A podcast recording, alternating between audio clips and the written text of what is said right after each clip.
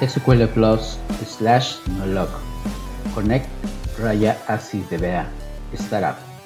Amigos y amigas, sean todos bienvenidos. Este es Citas Ciegas y en compañía de mis invitados espero que pasen un rato agradable hablando de tecnología y algo más.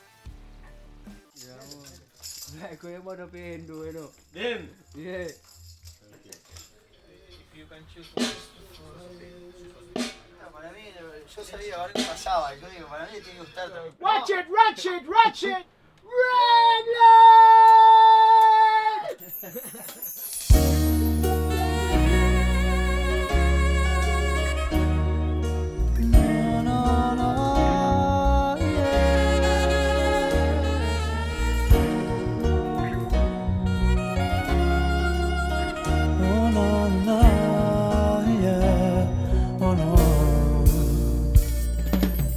Siéntate conmigo aquí, siéntate, te quiero hablar. Es claro lo que pasó, es que te dejé de amar.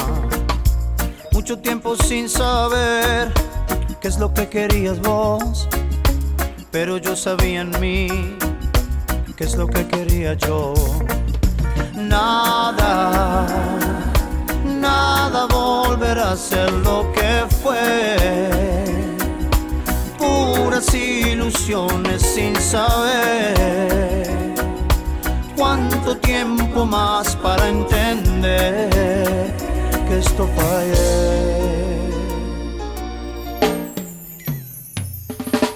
Mucho tiempo te esperé y sigo sentado aquí.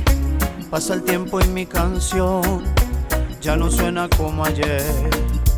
Marchitándome estoy si sigo pensando así, si detengo el corazón por lo que ya yo te di. Nada, nada volverá a ser lo que fue. Puras ilusiones sin saber cuánto tiempo más para entender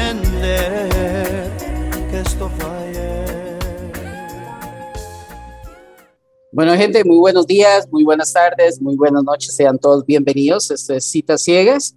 El día de hoy tenemos el placer de tener con nosotros a una invitada especial. Tenemos con nosotros a Nayeli García desde, desde México. Ahorita nos va a indicar de, desde dónde estamos. Ella es la encargada de adquisición de talento por parte de IBM México y la traemos aquí a cotación a, a, nuestro podcast el día de hoy, debido a ciertos, ciertas cosas que, que, hemos leído en la última semana y que me interesa mucho que, que, la gente que escucha este podcast pueda compartir un rato contigo. Pero antes de hablar de, de ese tema, antes de hablar de otros detalles acerca, acerca de ti, Nayeli, quisiéramos que por favor nos, nos dieras sus primeras palabras a la gente que, que te va a escuchar el día de hoy. Pues bueno, antes que nada, muchísimas gracias por estos minutos, por regalarme eh, pues su tiempo para poder escuchar un poquito acerca de, de, mí, un poco de mi trayectoria tanto laboral como personal y pues espero les sea de agrado todo lo que les puedo compartir el día de hoy. Nayeli, eres eh, licenciada en Psicología Laboral de la UNAM, ¿correcto? Es correcto, egresada de la UNAM, eh, sangre azul y oro por acá decimos cuando somos egresados de la UNAM. ya, ahora, pero antes quisiera, quisiera hay, hay, un detalle muy importante que estoy haciendo acerca de las averiguaciones. Tu nombre viene del, si tengo, si no me equivoco, viene el zapoteca y significa querida por todos y amada por el mundo.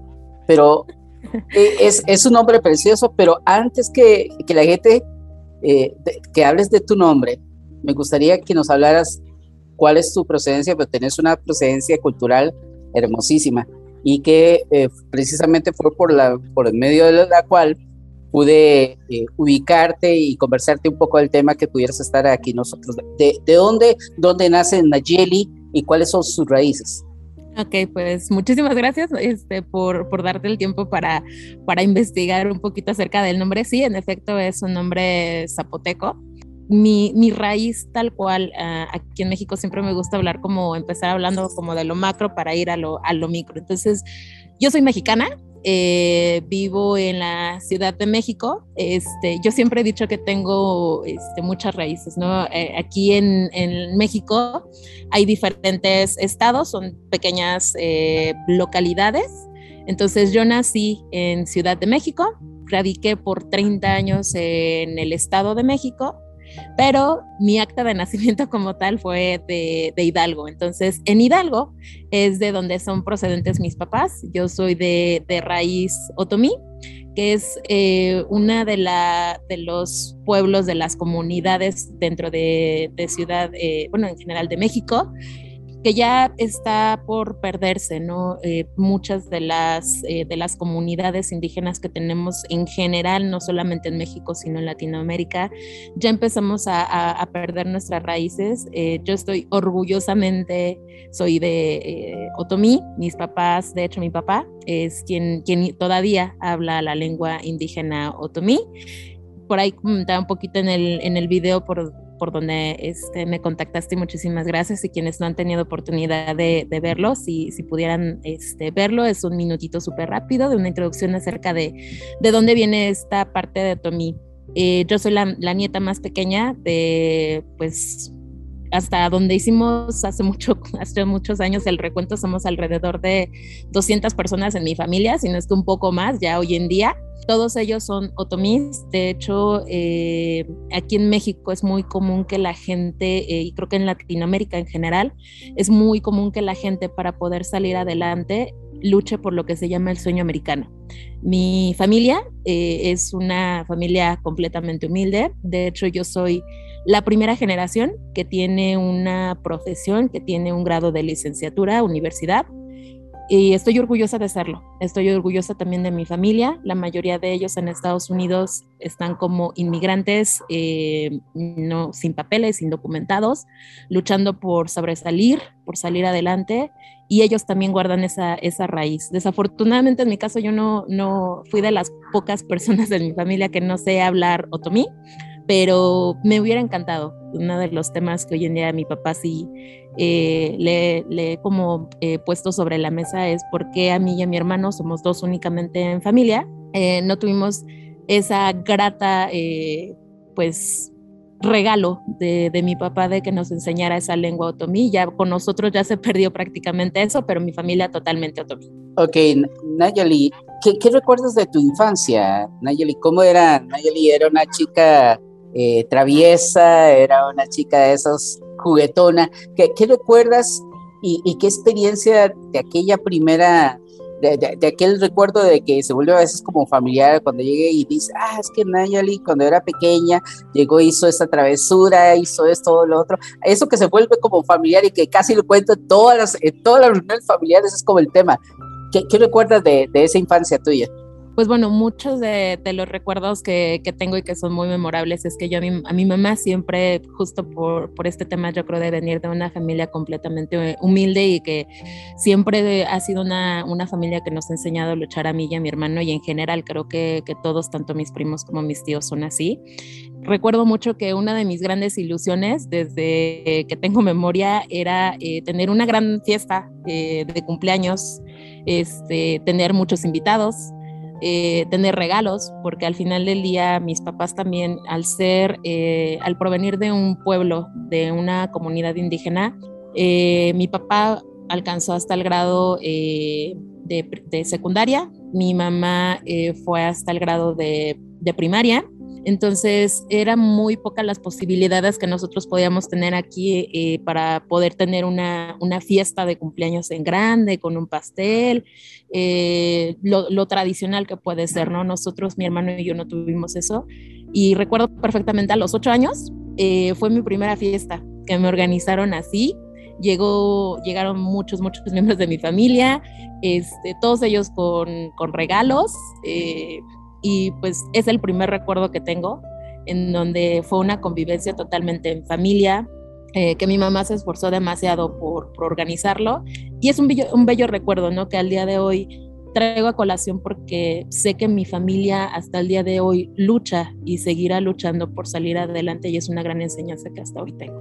Eh, en ese tiempo ya de pasando la niñez a lo que es la época más eh, adolescente, Nayeli, ¿cómo, cómo es, es, tu vida dentro del Estado de México? Me dices, bueno, ya nos has hablado un poco de, la, de, de cómo era el origen de tu familia eh, y, y, que había ciertas limitaciones y que muchas veces es como lo común. Yo creo que en Latinoamérica muy pocas personas nacen en una cuna de oro y que tienen el, esa facilidad de tenerlo todo hecho, pero muchos tienen que luchar por sus sueños, como lo has dicho.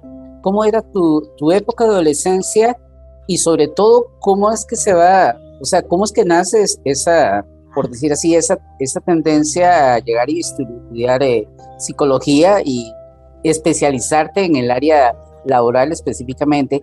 O si hubo primero alguna otra cosa que te interesara o que te gustara pero que algo al final de cuentas hizo que, tomaras esa decisión por irte por el lado de psicología.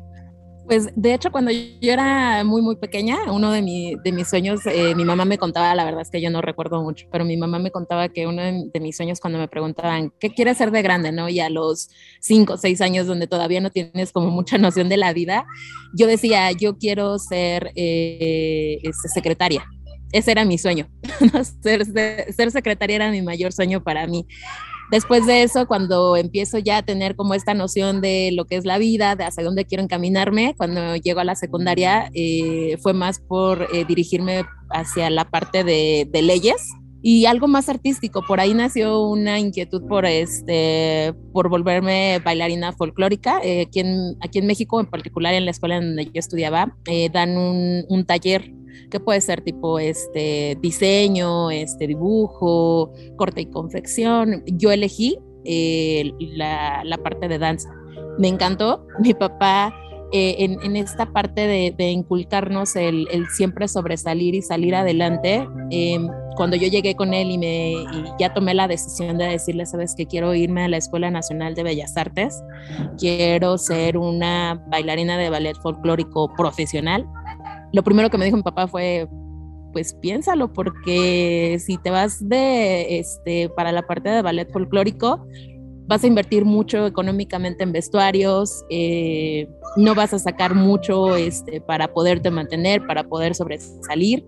Entonces empecé a pensar en, en, otra idea de qué es lo que podría hacer de mi vida, ¿no? En otra profesión que me pudiera dar para mantener en ese momento, yo pensaba, para mantenerme y sobresalir y para poder eh, sacar también adelante a mis papás eh, en gratitud pues de todo lo que eh, ellos han vivido en estos, en estos años. Entonces empecé a pensar, ok, vámonos por la parte de, de derecho, ser abogada. Cuando llego a la, a la escuela media superior, high school, ahí cambia un, da un giro mi vida porque empiezo a conocer la parte de psicología y empiezo a amar y apasionarme por psicología.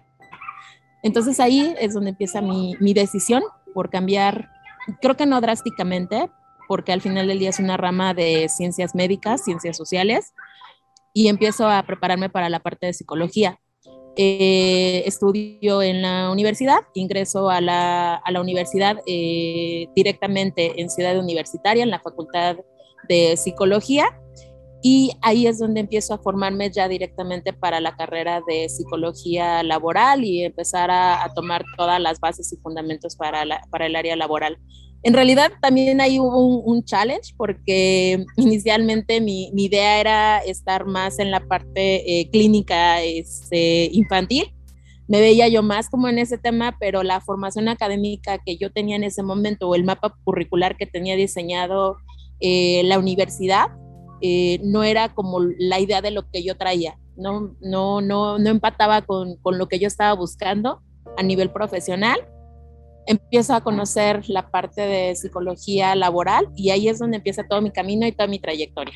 Sí, porque es importante porque veo que, eh, bueno, no vamos a, a, decir el año en que te gradúas de la, de la universidad, eh, pero eh, básicamente en los primeros trabajos yo creo que es, es, o sea, llama la atención, por, por, eso quise invitarte acá, porque generalmente cuando hablamos de recursos humanos, casi, casi el 100% de las personas dicen, ah, recursos humanos, planillas, pero en tu caso es talento, es otra cosa y por eso queremos enfocarlo ahí. Entonces, tienes varios eh, trabajos donde, donde llevas a cabo labores de asistente de recursos humanos, administradora a nivel de recursos, analista de reclutamiento, y hace tres años y ocho meses más o menos, te integras al equipo de IBM.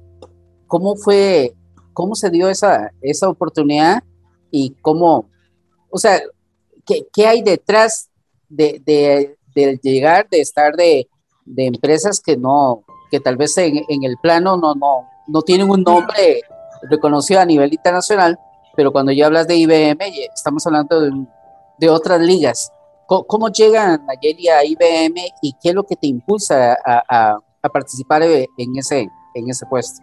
Pues en realidad yo soy muy creyente y muy fiel de, del tema de que las cosas eh, y las oportunidades siempre llegan a uno. Afortunadamente durante estos últimos años de trayectoria laboral eh, no he buscado eh, alguna, alguna propuesta, siempre han llegado a mí, reitero, en estos últimos años. Los primeros años sí fue una etapa bastante, bastante difícil.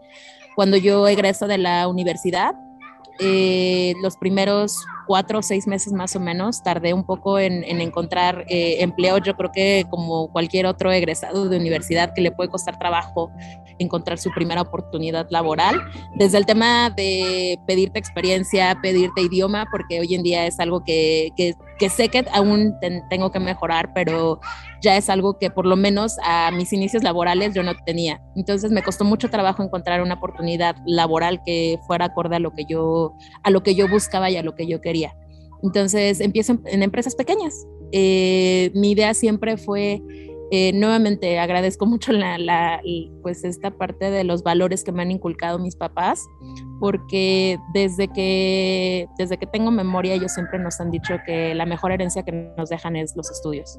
Y cuando empiezo a buscar mi primer trabajo, empiezo desde cero, o sea, desde una empresa pequeña, una pyme, una empresa que no era reconocida, de ahí eh, salto a, otra empresa que de igual manera no era reconocida, este, continúo con la parte de reclutamiento y selección, incluso reclutamiento y selección, siendo honesta, no era como mi, mi core en ese momento, no era algo que, que yo estuviera buscando. Sin embargo, la, la, la vida me presenta esta oportunidad, decido tomarla, yo creo que era una de las áreas dentro de, de laboral, eh, del área de, de, psicología laboral, que no, en la que no me veía yo me veía en el área de desarrollo organizacional, un, un, poco como lo que, lo que comentabas hace un momento, ¿no? Toda la parte de diseño de, eh, de programas es de capacitación, pero cuando llego a reclutamiento da un giro completamente a mi vida y, y decido continuar por, por, esa, por esa parte.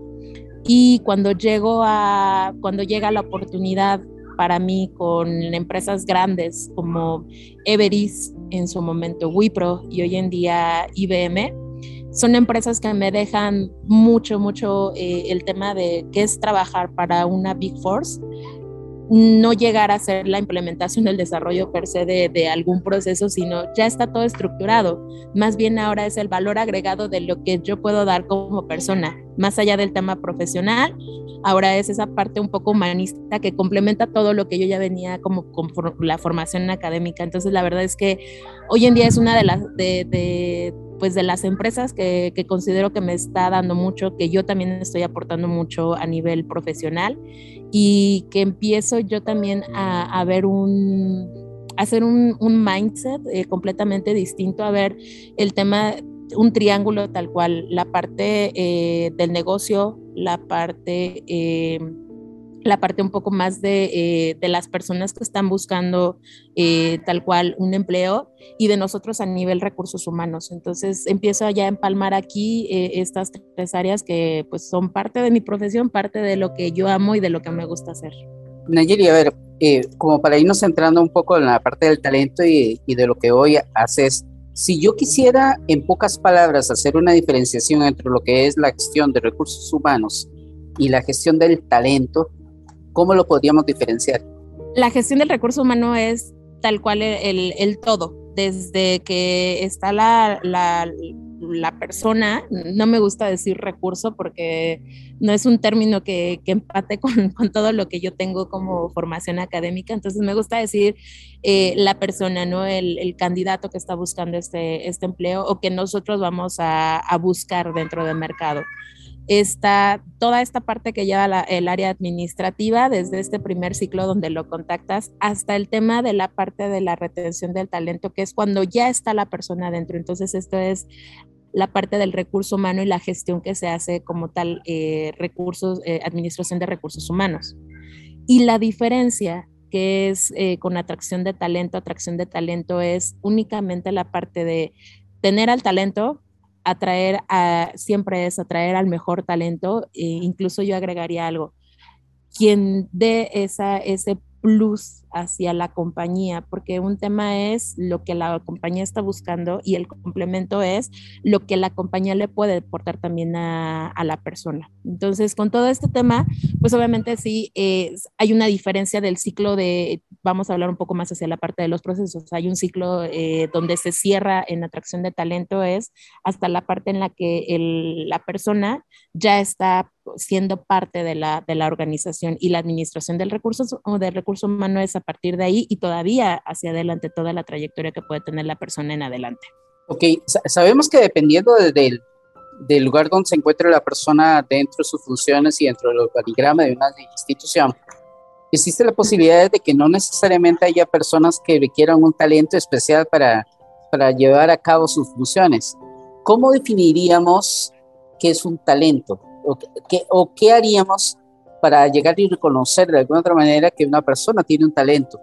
En general todos tenemos eh, el talento. El, tema es esta parte de pulir y saber hacia dónde nosotros somos buenos. No, no todos somos buenos para todo, eso queda bastante claro, así como yo en su momento busqué alguna oportunidad dentro de la parte de desarrollo organizacional y es, un, eh, eh, es una parte que no estaba destinada para mí, eh, mi talento era más bien enfocada hacia la parte de, eh, atracción de talento, la parte de reclutamiento y selección. Entonces, eh, esta parte del complemento de lo que es el talento es tanto la parte técnica por formación que ya tenemos y por experiencia, así como la parte de de lo que somos buenos, que es la parte de los, de los soft skills o de la parte de las habilidades blandas, ¿no?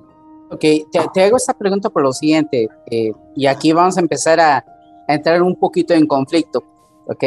sabes que mi formación es del lado de, del lado de tecnología y por estar del lado de tecnología, entonces entramos a veces en, en temas ahí un poco conflictivos con respecto a, a, cosas que tengan que ver propiamente con cosas eh, que generalmente se le han aplicado mucho a la parte de gestión, eh, al ser humano y no a la tecnología como tal. Eh, vos trabajas para una empresa, nuevamente, como, como lo mencioné una multinacional como es IBM, eh, una empresa que hace 30, 40 años atrás era la empresa más grande en tecnología del mundo y la número uno, ya hoy por, por los tiempos y por otras cosas que han pasado, no está en el top de las empresas de, de tecnología, pero sigue usando tecnología y se ha especializado mucho en el área de servicios. Tengo que entrar por acá porque resulta que en los últimos, en los últimos tiempos se ha mencionado que con la incursión de las nuevas tecnologías como la inteligencia artificial, hay muchas áreas de la parte de gestión de recursos humanos que de alguna u otra manera se cree que en los próximos cinco años va a quedar relegado específicamente a, a que un algoritmo sea el, el, que se encargue de llegar y determinar, eh, mira, eh, sos eficiente, no sos eficiente, tus métricas han bajado, tu edad eh, hace que ya no seas la persona productiva que eras hace 15, 20 años atrás y muchas gracias y chao. El factor humano se está dejando, esa parte de sentimiento, de, de, pertenencia a una organización se está dejando como un factor totalmente no, no valorable. Y de hecho, eh, te menciono, eh, hay un caso que, que, ha sido muy sonado en los últimos dos meses, de una, eh, de una empresa que se dedica a lo que es el área de desarrollo. Es una empresa rusa que tiene operaciones tanto en su país como en los Estados Unidos. Esa empresa se llama Exola y dicho sea de paso, se hizo un escándalo porque eh, ellos eliminaron su departamento de recursos humanos y adquirieron un servicio de inteligencia artificial que se encargó de analizar la manera en que sus empleados eh, constantemente eh, interactuaban con redes sociales y, y lo que trabajaban. Y la inteligencia tomó la decisión de despedir a 150 personas de, de la compañía porque no eran lo suficientemente productivas. Entonces, ¿cómo hace IBM? Porque estamos en, en los países eh, que no somos adelantados en tecnología, que somos países que estamos en vías de desarrollo, y que de alguna otra manera tenemos una gran brecha a nivel digital. Generalmente Latinoamérica, eh, lo que es el continente africano, eh, mucho de la parte de, de, Asia hacia abajo, estamos enfrentados a, a, un gran dilema con respecto a que estamos siendo delegados a nivel de sociedad al no tener acceso a la tecnología, a, a, estar siempre como en un nivel inferior eh, en acceso a, ciertas, a ciertas cosas. ¿Qué hace IBM en México específicamente y qué hace Nayeli para poder sobre, sobreponer estos factores que son tendencia en una empresa de, punta como IBM en un país que donde la tecnología no es, no es de, la, de la misma capacidad o del mismo brillo que podría tener en países altamente industrializados. Eh, empiezo por la parte de la compañía. La verdad es que algo de lo que de, lo que complementa eh, IBM conmigo, con, con, toda la formación que hace un momento comentaba de lo que se de, lo que yo puedo definir particularmente como, como talento, es que IBM hasta el momento eh, pese a toda la tecnología que, que, ha podido desarrollar, pese a toda la tecnología, y, y, no estaba eh, aguarde informada por, por, este caso que me platicas, pero eh, hasta el momento no, no, hemos dejado de lado y creo que durante un par de, de, años más, y yo espero que, que, sea así durante un periodo más largo, que sea una empresa donde no deje atrás esta, esta parte de sensibilidad y humanista, que al final del día es una de las, eh, hablando de corrientes en psicología, es una de las corrientes con al, al menos con las que yo me identifico porque justo no dejamos de lado esta, esta parte sensible, esta parte eh, de, no dejamos de tratar con personas. Eso es algo muy importante. En el área de recursos humanos en general, no dejamos de tratar con personas. Las personas, más allá de un tema de necesidad de empleo es un tema también de necesidad de, eh, formación, una necesidad de cubrir eh, lo que llamamos en, esta pirámide de Maslow, cada una de las necesidades que tenemos primarias, este, necesidades secundarias. Entonces, al final del día es algo de lo que complementa IBM qué es en lo que yo estoy eh, todavía contribuyendo es eh, justo en hacer un análisis dentro de todo el proceso. Cuando mencionabas un momento este, esta parte del triángulo eh, que, que, hoy en día yo identifico dentro de mi proceso como atracción de talento es, tienes una parte del negocio, no puedes desvincular por nada que sigue siendo un, un tema de negocio la atracción de talento. Dos, estás tratando con personas por el lado del candidato, quienes a pesar de, tener una necesidad de trabajo más allá de eso, es una necesidad de, crecimiento profesional, una necesidad económica, tienes una eh, necesidad incluso por tema de, beneficios, eh, desde tengo una familia eh, a la cual necesito cubrir por temas médicos hasta soy soltero y tengo una mascota y mi mascota pues también come, ¿no? Entonces, estamos cambiando en esta sociedad y hay más allá de las necesidades que teníamos hace un par de años atrás y que una, un, tema de, de, un, de, una, de un software que está trabajando bajo el tema de inteligencia artificial podría todavía dejar estos eslabones sueltos y que siento mi percepción hoy en día es en algún momento no todo va a ser el software, no todo va a ser la parte de inteligencia artificial.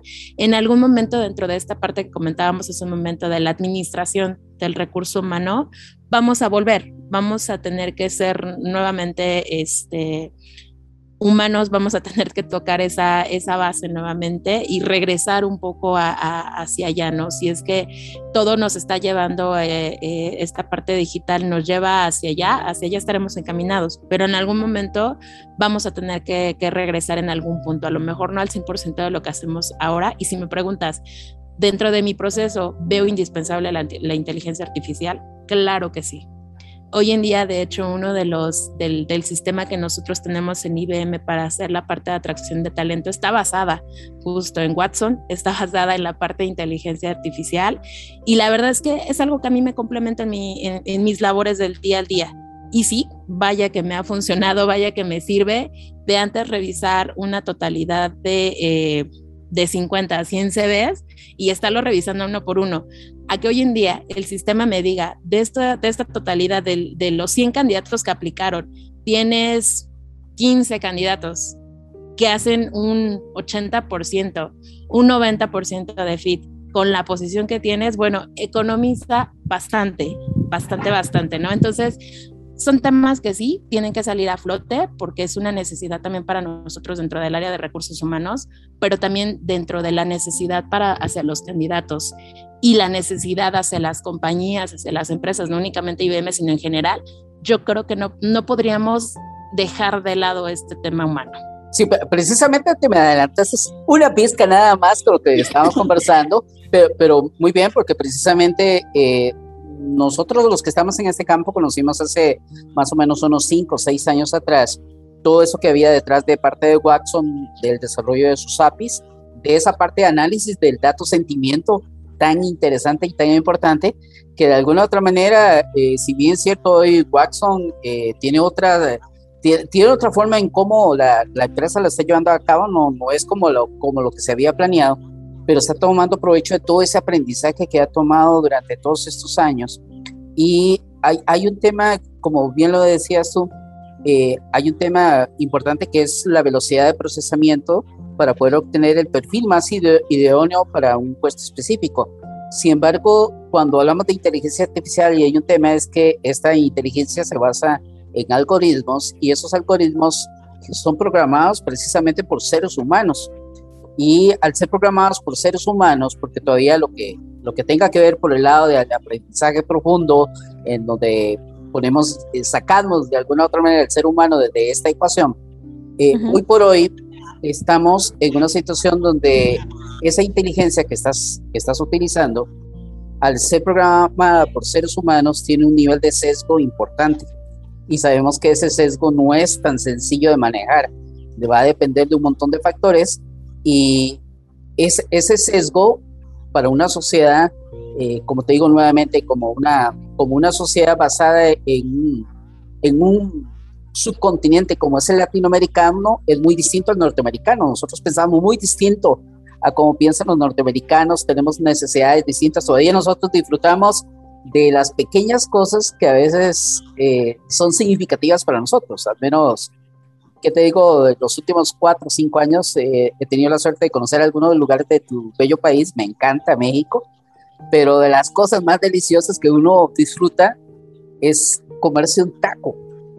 ¿Y cómo lo, cómo lo defines vos? O sea, es algo que es trivial, es, es una comida nada más y posiblemente lo vas a comer en un lugar que no sea ni en un restaurante bonito, pues tal vez en la calle, ahí en medio de, la avenida eh, que lleva hacia el Zócalo, pero el tema es que el sesgo sigue siendo un punto importante para determinar la manera en cómo se están haciendo las reglas del juego. Desde, te voy a poner un compromiso, ¿crees que esas reglas del juego se están bien equilibradas y que realmente se está analizando de forma eficiente o se está dejando únicamente aquellos candidatos que realmente son los que reúnen la mayor cantidad de, requisitos para un puesto o que podrían estarse quedando personas sin tener acceso a esas oportunidades, teniendo características todavía mucho más grandes que las que estás eh, teniendo ahorita por la escogencia de la inteligencia. De hecho, sí, completamente de acuerdo contigo. Hay un sesgo y justo eh, esta parte de los sesgos es, es este eslabón al que ella hacía referencia hace un momento, ¿no? Esta parte de los eslabones que se dejan ahí eh, por, por eh, temas completamente humanos, como bien comentas, el, detrás de un desarrollo de cualquier sistema siempre hay una, una, una mano humana por ahí eh, metida, ¿no? Entonces, siempre va a haber un, un sesgo. Al final del día, eh, este sesgo, incluso para mí, yo más allá de un contra, lo vería un pro, porque es este pro hacia mí es voy a volver en algún momento, las compañías van a volver en algún momento a, mirar hacia lo que se tenía en algún momento o hacia lo que se tiene hoy en día, hacia una persona que está nuevamente revisando el CV, a lo mejor vuelvo, no, no es que sea eh, el trabajo arduo que teníamos anteriormente de CV por CV, este, pero sí que, que, nos ayuda a nosotros de cierta manera a que no toda la, la, información que tenemos, porque si es que nos llega, y sobre todo en compañías, hoy en día te puedo decir, de las pymes de las que yo venía en, en, un inicio, a compañías que ya son eh, del tamaño de, de, IBM y del, del, renombre de, de IBM, muchas personas quieren entrar. Desde la persona que acaba de, de egresar, desde la persona que está estudiando y más en empresas como IBM, en donde dices, eh, el, uno de, los principales eh, temas de IBM es, no importa la formación académica que tengas, siempre y cuando estés interesado y tengas esta parte de, de los soft skills y las habilidades blandas, que es las ganas de aprender, adelante, eres bienvenido en IBM. Y con esto no sabes cuánta, cuánta cantidad de gente quiere entrar a, esta compañía.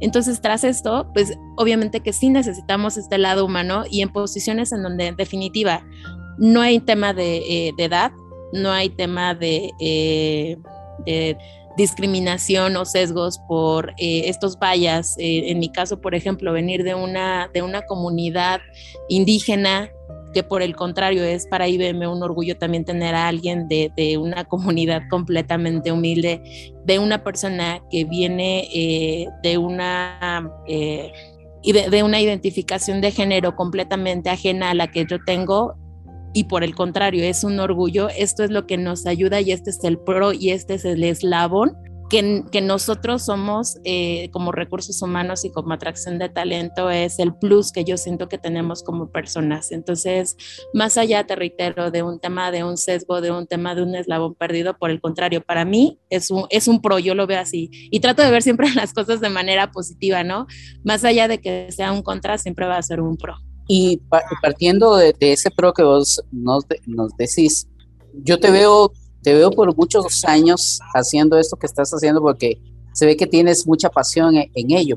¿Cómo lucharías a lo interno de una empresa de tecnología para poder mantener precisamente que se sigan e, estas métricas a la hora de llegar y tomar en consideración la contratación de talento? Eh, nuevamente nos vamos a, al tema que, que se dice que dentro de las profesiones que estarían en peligro de, de desaparecer, precisamente está esta, la de la, parte de gestión de, de, talento, de recursos humanos, eh, pero también se habla de que eh, dentro de 10 años la profesión más apetecida del mundo va a ser la de psicólogos, porque va a haber una gran cantidad de personas deprimidas en un mundo sumamente eh, unipersonal en donde estamos, bueno, la pandemia nos aceleró mucho este proceso, hay mucha gente ya haciendo teletrabajo fuera de sus oficinas y en donde el día a día básicamente es él con la computadora y escuchas a las demás personas, pero esa calidez, ese abrazo, ese eh, hola, ¿cómo estás? Eh, ya no, ya, ya tenemos un poco de tiempo y, muchos no, nos hemos alejado de, de esa realidad. En, en, tu caso, ¿qué, qué, qué crees ¿qué sería eh, relevante eh, o qué le ha dado valor a IBM? Ya nos estás diciendo de que, que se mantiene gracias a, a, esa, a esa parte tuya de mantener, eh, de tomar en consideración la parte humana y, y, no solamente la parte de la tecnología como tal. ¿Qué lucharías vos para mantener como intacto durante el tiempo que sea posible para que se tome en consideración aspectos que la inteligencia artificial o las tecnologías emergentes no son capaces de ver. ¿Dónde enfocarías, por ejemplo, decir, estos aspectos son importantes y relevantes porque sé que esto aporta a lo que la, la empresa en este caso anda buscando? Un tema que es bastante importante para nosotros eh, y hablo eh, en general para IBM y también ha, marcado eh, esta parte del, mindset que, que, ahora tengo es el tema de la diversidad y el tema de la inclusión. La verdad es que esto es algo de lo que yo sí mantendría y de lo que en lo que sí puedo aportar, tanto por experiencia como por por cultura y porque es algo que al final del día va a aportar mucho a largo plazo a las compañías. Más allá de, eh, vuelvo al tema de mi triángulo, ¿no? Este tema de diversidad y de inclusión a largo plazo como, como negocio, claro que te va a rendir porque vas a tener a, una, a un grupo de personas que te van a aportar desde el tema de, eh, en mi caso, una persona que viene de, de una comunidad indígena, mujer, es totalmente una ideología y un pensamiento completamente distinto a, alguien que eh, viene de género este, masculino, que viene a lo mejor de una, eh, de una familia con otra idiosincrasia, otra ideología. Esto es algo de lo que va a quedar y me parece a mí que estoy casi segura que va a quedar fuera de lo que es la inteligencia artificial. inteligencia artificial, sí, puedes poner una identificación de género, sí puedes poner eh, una eh, de qué etnia vienes, sí puedes poner un tema de eh, con qué religión te identificas, pero el tema de hacia dónde me identifico y dónde realmente mi, mi pensamiento, mi cerebro es lo que piensa, hace y dice, queda completamente fuera de lo que un sistema te puede arrojar con un simple hecho de selecciona una opción de A, B, C y D y lo que yo realmente estoy, estoy diciendo y en lo que realmente pienso, creo y hago. Te hago la siguiente pregunta, Nayeli. ¿Qué le dices a una persona, a una persona que, que, sea, que se ha hecho grandes expectativas con respecto a, a una posición dentro de la organización? Y que tienes que decirle que no, que no ha sido elegida. ¿Cómo inicias ese proceso? ¿Le llegas de una sola vez o, cuál es tu, tu, táctica para, porque sumamente es difícil, o sea, como vos mismo lo indicabas, eh, al puro principio fue muy duro encontrar trabajo. Y a veces hay personas muy experimentadas en este mundo y algo de lo que hemos estado hablando es que eh, de alguna u otra manera el hecho de que de que vos hagas cosas como hablabas, esas cosas blandas que, que la gente hoy por hoy les da mucho más importancia. Antes la gente permanecía 20, 25 años en una organización, envejecías a la parte de la organización, cuando ya no te necesitaban, eh, perdona la frase, te llegaban, te pegaban una patada por el trasero, te tiraban afuera y ibas a buscar trabajo y decía, y bueno, ¿y usted qué ha hecho? Bueno, yo trabajé 25 años para una compañía y sí, está bien. ¿Y qué más ha hecho? Y no, trabajé 25 años para una compañía. No tuve tiempo para hacer otra cosa más que trabajar y trabajar y dedicarme a esa empresa de cuerpo y alma y al final me echaron. Hoy en día somos mucho más diversos en, en eso, a pesar inclusive yo tengo 53 años, yo doy clases, tengo mi trabajo normal, hago un podcast, soy bloguero, tuiteo, estoy en comunidades, son cosas que yo creo que, que eso aporta a tu imagen o, a la hora de calificar a una persona. En, tu caso, ¿cómo haces eh, para llegar y decirle a alguien, mire, te hace falta desarrollarte en ciertas áreas y hay un candidato que sí tiene esas facultades y que tengo que decirte que no? ¿Cómo lo haces? Ah, lo primero que hago es inhalar, respirar y yo siempre voy con mi mantra de inhala, inhala paz, exhala amor. y después de eso, pienso en lo que le voy a decir al candidato y el cómo se lo voy a decir, porque una cosa muy importante no es solamente eh, el qué le voy a decir, el que ya lo tengo, no fuiste seleccionado, no, no estás, eh, no, vas a formar parte de la empresa en la que tú estabas buscando ingresar. Ese ya lo tengo. Ahora viene la, contraparte, el cómo se lo voy a decir. Y en ese cómo, yo siempre eh, pienso en este tema de la empatía el cómo me gustaría que a mí me lo dijeran o cómo me hubiera gustado en el pasado que a mí me dijeran eh, de esas tantas eh, posiciones en las que estuviste aplicando cuando era recién egresada y que todas esas te dijeron que no. Es ese, ese cómo sí se los puedo decir y el cómo no es solamente, hoy en día no te voy a poder considerar, pero algo que sí es muy importante para, para mí en realidad es también si yo sé que tú tienes el talento, si yo sé que tú tienes los soft skills, si yo sé que para esta posición no estás haciendo fit, sé que en algún momento aquí a lo mejor no, pero el día de mañana nos vamos a encontrar en otra empresa. Y hace poco, por ejemplo, me pasó un caso en el que yo traía una persona de dos empresas atrás, imagínate dos empresas atrás, te estoy hablando a lo mejor de hace unos cuatro o cinco años a lo mejor, y mantengo ese contacto, busco hacer e-, esa parte, vuelvo nuevamente a la parte humanitaria. La verdad es que algo en, lo que también a mí me gusta hacer como muy humanitaria es no dejar solamente eh, la parte de mi, mis contactos se quedan ahí, eh, la información de, de las personas está ahí y la olvido, no, sino al contrario, es sé que hace tres años, hace cuatro años, hace cinco años, conocí a una persona y que era buenísima y que en ese momento no pude tocar, no pude tocar la puerta por la razón que haya sido y no se pudo quedar.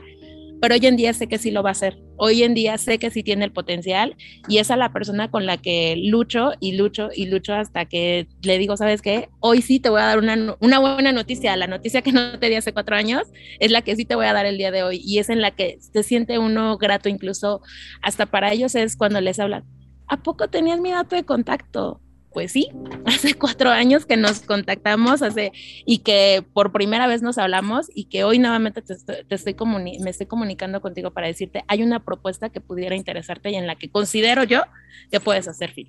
Entonces, esa, esa parte todavía es algo de lo que me apasiona. Y perdón si, los, si lo están escuchando a lo mejor con, con, mucho, con mucho entusiasmo, pero son de las cosas que sí realmente me apasionan. Dentro de las habilidades blandas hoy en día, que para ti son como fundamentales, como prioritarias para cualquier puesto de, de, lo que hay en una organización como la Organización de Tecnología e Información, como IBM, ¿cuáles crees tú que son las más importantes? En cuanto a tecnologías.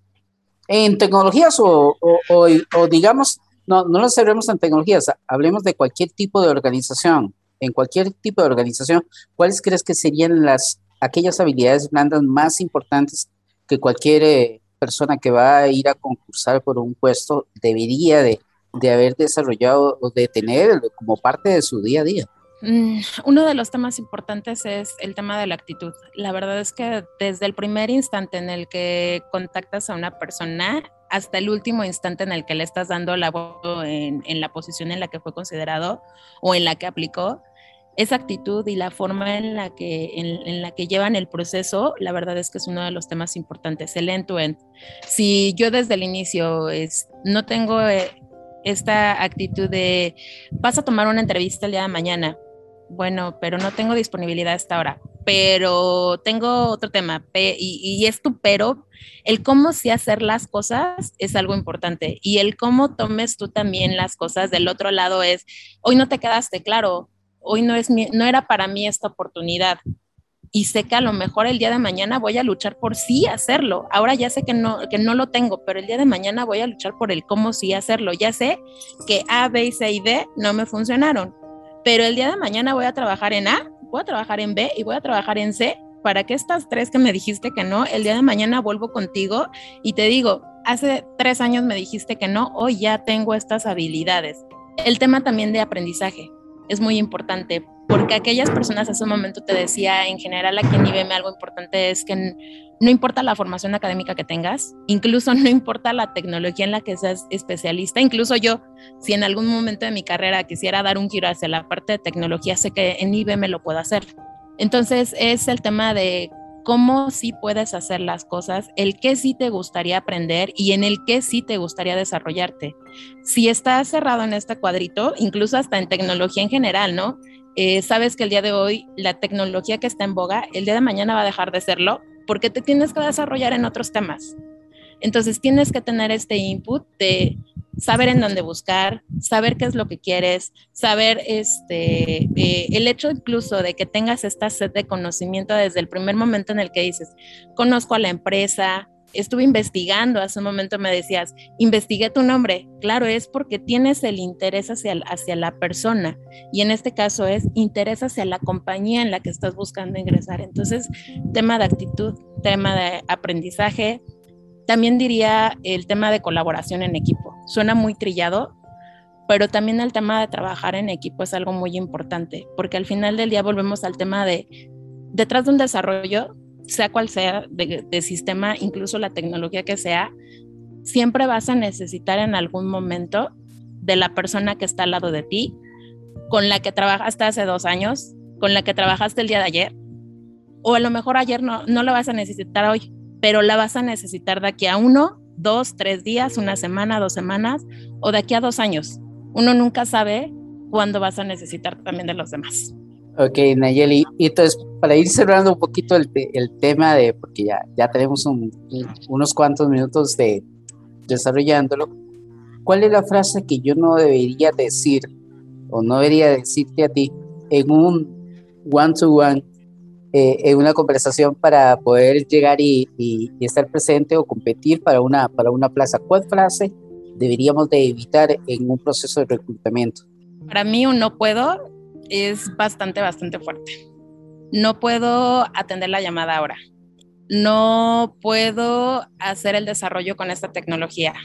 No puedo eh, en el horario en el que tu cliente puede.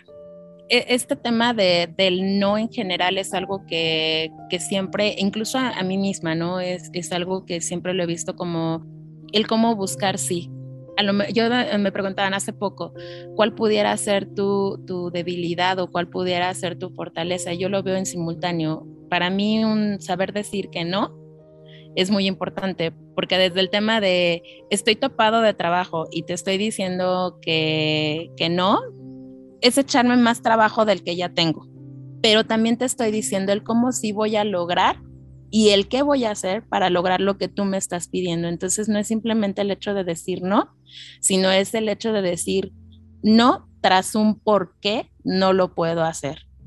Todos entendemos, todos tenemos una empatía y sobre todo en recursos humanos, creo que va a ser muy difícil aquella persona que te encuentres y que, que no va a empatizar contigo. Por el contrario, los de recursos humanos en general somos muy empáticos. Esta es una de las habilidades que tenemos. Entonces, cuando tú dices no, pero hay un detrás de fondo, es algo que sí podemos razonar.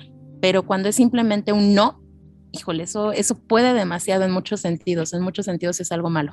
Bueno, Nayeri, la verdad, muchas gracias por haber eh, aceptado nuestra invitación a formar parte de, de, nuestro podcast. El podcast siempre lo cerramos con dos, con dos temas que no podemos dejar de lado. Okay. A ver, Nayeli, acabamos de hablar de no puedo, como una de las frases que no deberíamos de decir.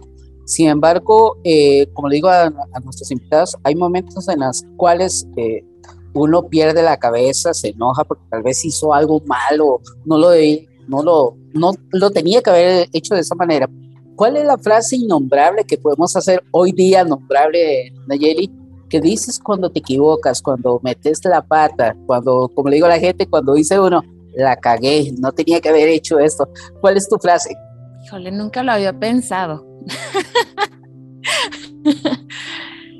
Mm, ahora sí me pusiste en un dilema, porque incluso creo que no tengo una frase en específico.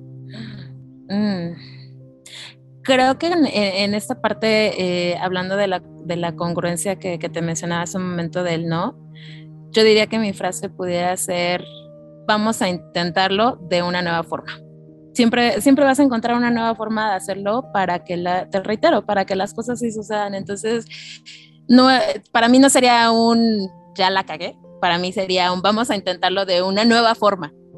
Para, con, este tema de vamos a, luchar, e incluso cuando te, te, comentabas un momento del tema de mi papá me decía, cuando le comenté, voy a ser bailarina, quiero ser bailarina de, ballet folclórico, y mi papá me dijo, no, no, pues pues sí, voy a ser profesionista y claro que lo voy a lograr.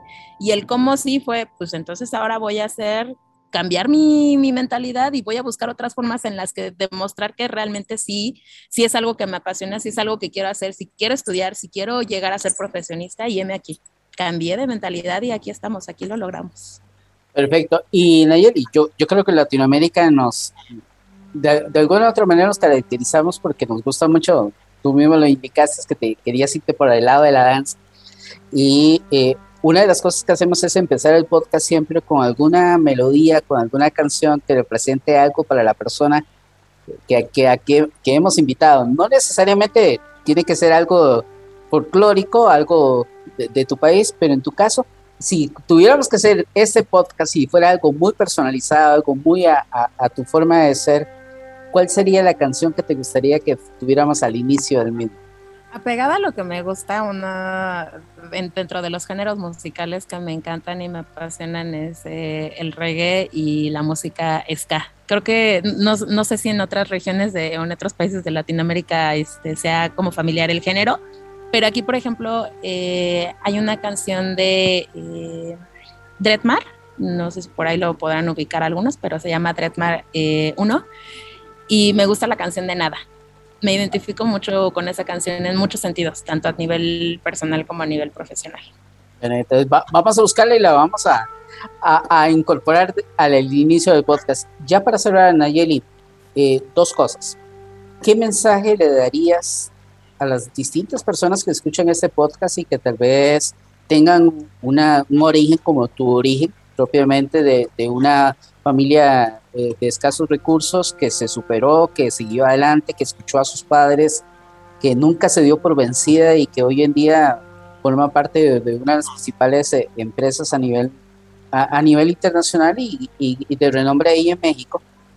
¿Qué mensaje le dirías para que esas personas no pierdan su sueño a pesar de todo este montón de inconvenientes que pueden encontrar? Yo nunca digo problemas, yo digo inconvenientes. Son pequeñas barreras que, que tenemos que ir superando pero en una época tan difícil como la actual, con, después de una pandemia y todavía inclusive en medio todavía no lo hemos superado, ¿qué, qué, qué mensaje les das a esas personas para que no desfallezcan en ese proceso de poder alcanzar sus sueños? Esa sería una. Y la segunda, antes de irme a acostar hoy, ¿qué debo de proponerme para el día de mañana?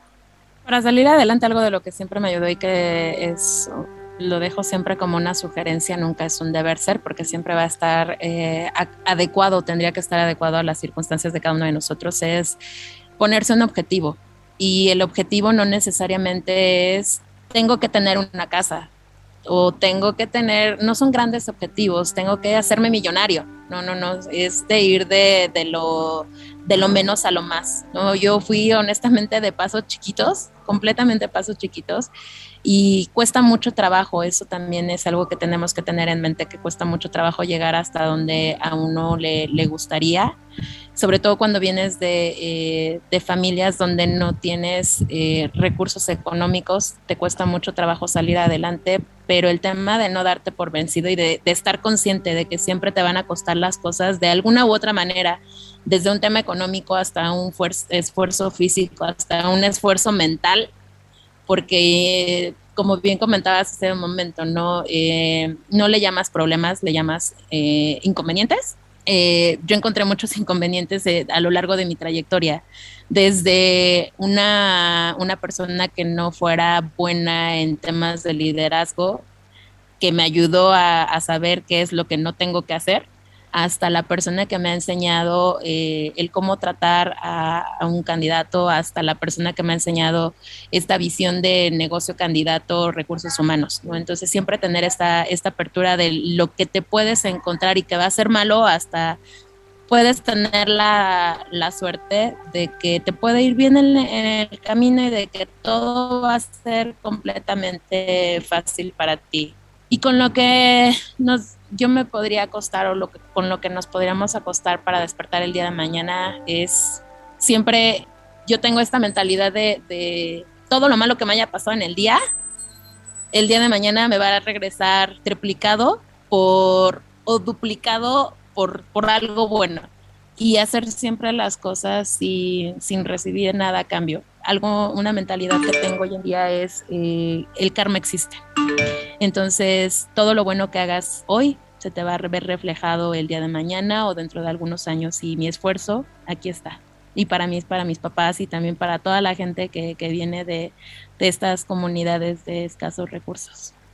Por hoy, nuestro tiempo de procesamiento ha finalizado. Este Ciega, el podcast oficial de Oracle de BACR.blogspot.com. Nos hablamos en el próximo ciclo de CPU.